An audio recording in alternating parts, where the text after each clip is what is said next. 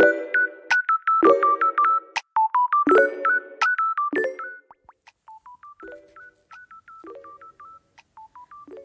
い皆さんこんにちは。今日も誰かの星と推しをお届けする偏愛マンダラ絵師の秋江です。この番組は毎回術つなぎにお友達を紹介していただきながらゲストの好きなものを語っていただく番組となっております。時折星読みも交えつつ平日毎日更新ゲストの熱い推し物語をお届けいたします。今週のゲストはアロマセラピーサロンをされてるユミさんお越しいただいております。えー、今日のお話はですね、まあ、初回なので自己紹介のお話もしていただきましたけれども落ち葉を踏んでカサカサする音すごく限定的ですけれども、まあ、そんなお話をね、えー、していただいております。はいえー、偏愛にまつわるホロスコープご紹介いたしますと月星座が双子座金星星座が蟹座をお持ちの由美さんです。星読みが好きな人はこの星座も背景にお聞きくださると楽しめるかもしれません。それではどうぞ。はい、それでは今日から新しいゲストに来ていただいております。えー、福岡でアロマセラピーサロン手のひらをされているユミさんに来ていただきました。よろしくお願いいたします。よろしくお願いいたします。じゃあ、まずは自己紹介お願いしてもよろしいでしょうか。はい。あの、今、秋江さんからご紹介いただいたように、豪華で自宅サロン、アロマセラピーサロンをやっています。あのそうですね。皆さんが心も体も元気になるように、あのその時だけじゃなくあの生涯私がそれをケアできるような健康のお手伝いができるようなお客様とのお付き合いを心がけております。そういった感じです。はい、ありがとうございます。素敵。めちゃくちゃ素敵じゃないですか。なんかあのー、まあ、あの、紹介していただいたのが、えー、前回ご登場いただいたアロマタロットのサナさんからのご紹介ということで、はい。えっ、と、なんかもともとは YouTube、サラさんの YouTube のリスナーさんだったあ、そうですね。ですよね。で、まあ、いろいろとこう SNS というか、そういうオンライン上でこう交流したりだとか、リアルにこうお会いしたりだとかして、えっ、ー、と、聞いたのが、その時、サナさんに聞いたのが、あの、同じようなことをされてる方だっていう。ああ。と、あとね、もう一つ聞いたのが、はい、麦茶を麦から作る人だっていう。あそうなんです。私あの,、まあ、あの趣味の範囲なんですけど無農薬の畑をやっていてあうんそれで今年あの麦を植えたんですね。はあ、でその麦を植えて、まあ、あの植えるところから始めてそして育った麦を、まあ、刈り取って麦茶にしたんですよ。うん、うん、できるんですか？できました。できるんだ。え、麦って刈り取ったらなんかいったりするってことですか？あ、そうです、そうです。刈り取った後、あの、穂から一粒一粒外すんですよ。なんかあれですよね。こういう猫じゃらしみたいな。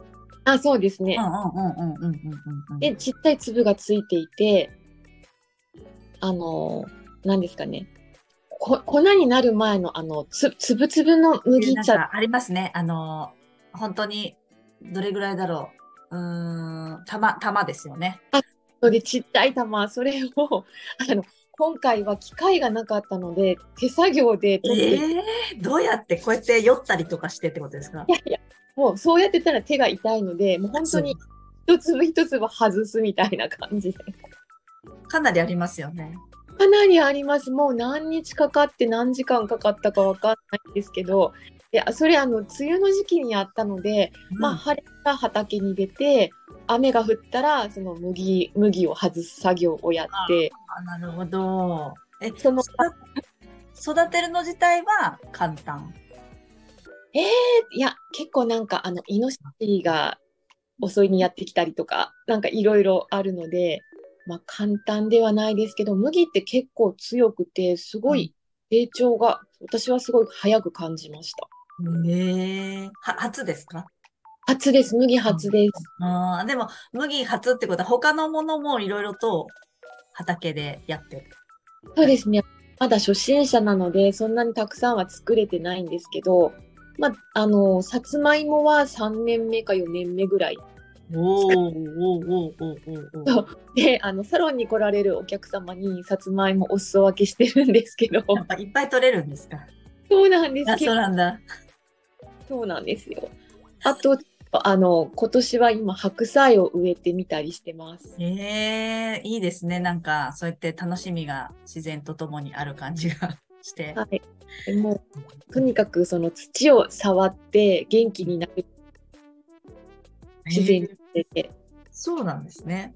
ちなみに、あの、いたあの好きなものリストをラジオにご出演いただく方には書いていただくんですけれども、はい。ユミさんからの好きなものの中には、土いじりは入ってないんですね。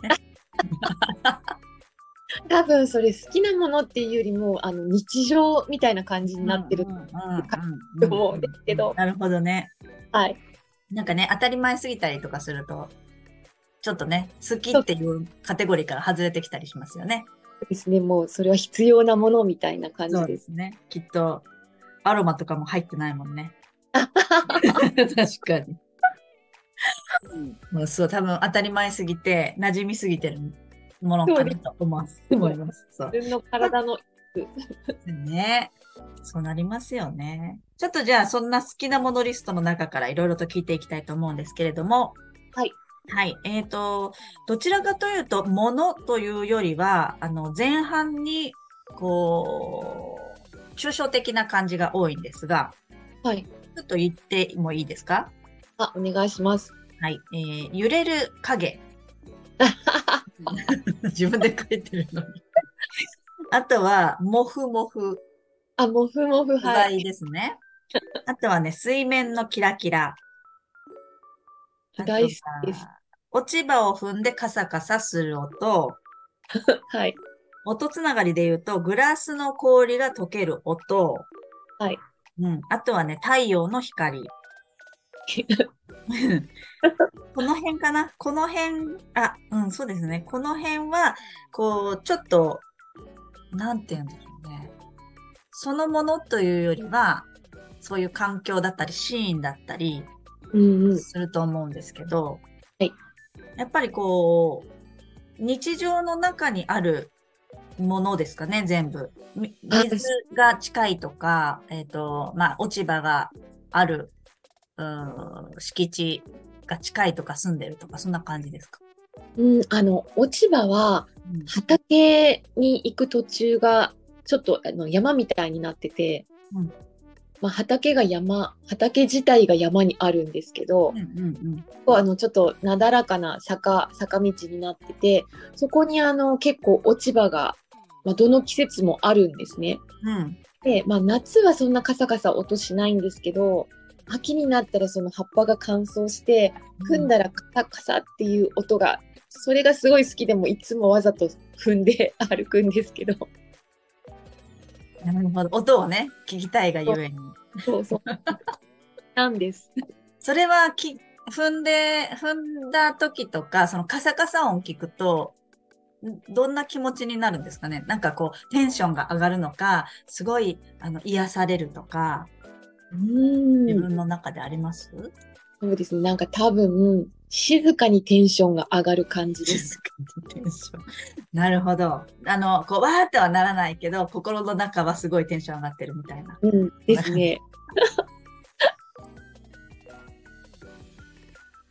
はい。ということで、今回の偏愛マンダラジオいかがだったでしょうか？えーとても抽象的なお話、まあ、今回もなんですが次回もそんなお話になるんですけれどもなんかこう聞いてるとその今言ったリストを並べてみるととってもエモーショナルだなと、まあ、いわゆるエモい 感じがしませんか？うん。なんかこうシーンが浮かび上がるようなものの、まあ、書き方もされますし言葉選びもそうですし、まあ、その辺はこうエモーショナルといえば私は蟹座さん、まあ、魚座もありますけどね、えー、蟹座さんなので金星蟹をお持ちの由美さんは、まあ、そういうなんか心がこう震えるというか、えー、あわーみたいなエモいみたいな 感じがもしかして好きなのかなって後から聞いてて思いました。まあ明日もそんなね、えーお話を、あのー引き続きしていただくのでその辺検証しながら聞いていただけると楽しめるかなと思います。はい。ということで本日もお聞きくださりありがとうございました。今日も良い一日をお過ごしください。偏愛マンダラ絵師の秋江でした。ではまた。